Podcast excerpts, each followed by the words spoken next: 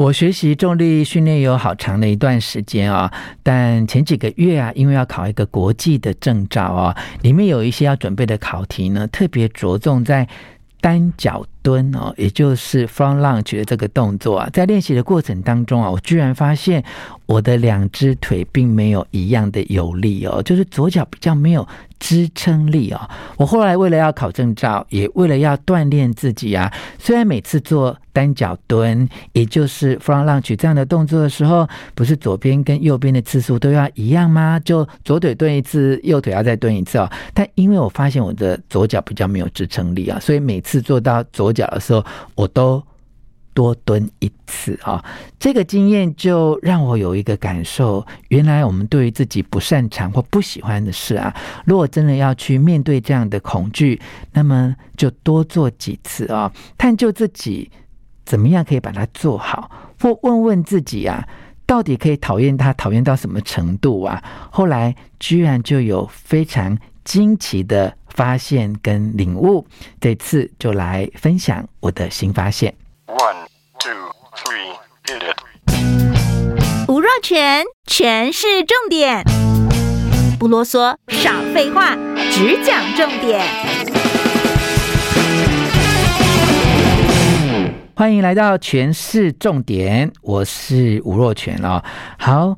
你有没有什么人是你很讨厌的，或有某一些事情是你非常不想做的？那通常你都会怎么处理呢？其实我跟大多数人一样哦，碰到我很讨厌的人或不想做的事啊，当然就是回避呀，就是不要见他，不要接他电话，不要跟他联络哦。碰到不擅长、不想做的事情，那能不做就尽量不要做嘛，哈。可是你扪心自问，过了很多年，仔细想想哦，这样的回避真的可以解决事情吗？甚至我学了心灵的课题之后啊，对这样的事情会有另外一个角度的解读哦，就是这些讨厌的人或你不喜欢做的事情啊，它往往就是我们这一生的课题耶。如果我们在这一生没有去面对这些讨厌的人，没有去胜任这些我们不想做的事啊，那会不会我下辈子还要再来一趟，还要再碰到他们，还要再做这些事情啊？我光想到这里，我就觉得。我不能再这样了哦！我一定要勇敢的面对啊！所以今天的全是重点呢，要分享给大家怎么去面对这些讨厌的人、不想做的事情呢？三个建议都是重点啊！第一个重点就是你要善用三分钟的加分法则。好，什么叫做善用三分钟的？加分法则呢，就是你比较不喜欢的事情，或你比较不擅长的事情啊，你就要再多做三分钟哦。就像呢，我因为要考健身教练的国际证照啊，我就发现我某一个项目我做的不是那么好哈，单脚蹲这件事情，就是发现自己的左脚比较没有支撑力，于是我在做练习的时候，我就让左脚多做。几分钟，也就是多做几次啊，这就是所谓的三分钟加分法则哈。意思就是，你越不喜欢、越困难、越不擅长的事情，你就要多花三分钟去做哈。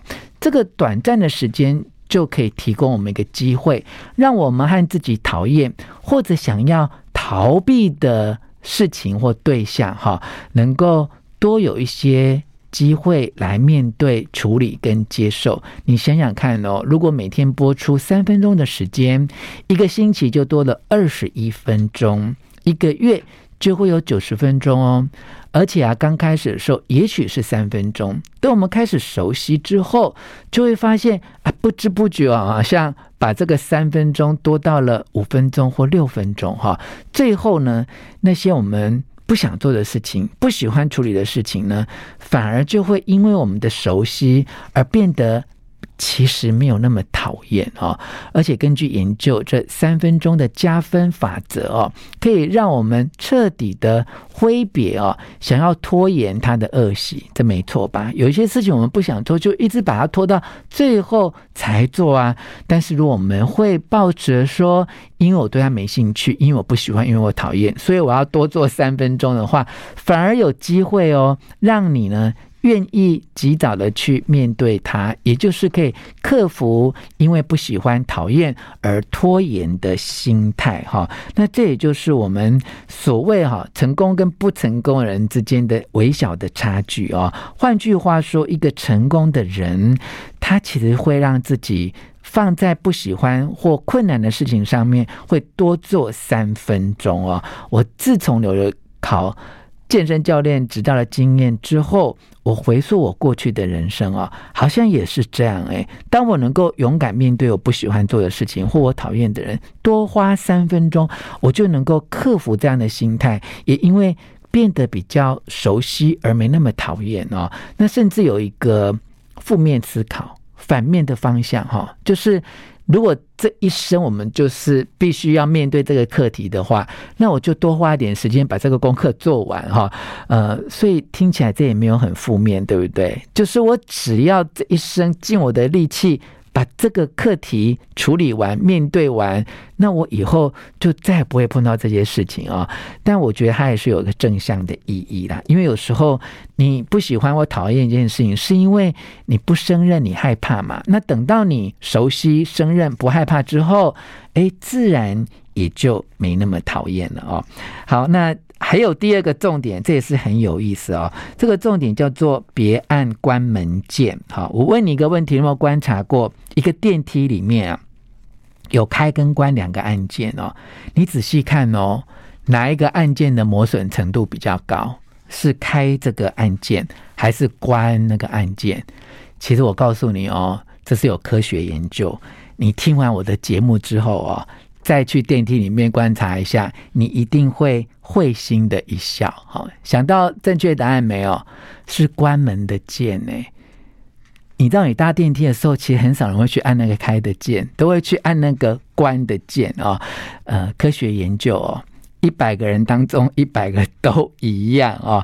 因为当你哦进了电梯之后哦，你的手指就会。很自然的移向那个关门键，然后毫不考虑的把它按下去。表面上我们好像是很赶时间，我们很忙，对不对？但其实专家研究说，我们并不是真的赶那几秒钟的时间。我们担心的是，在等待电梯的门要关闭的时候，又有其他人要跑进来搭电梯，因此延伸了电梯升降的时间。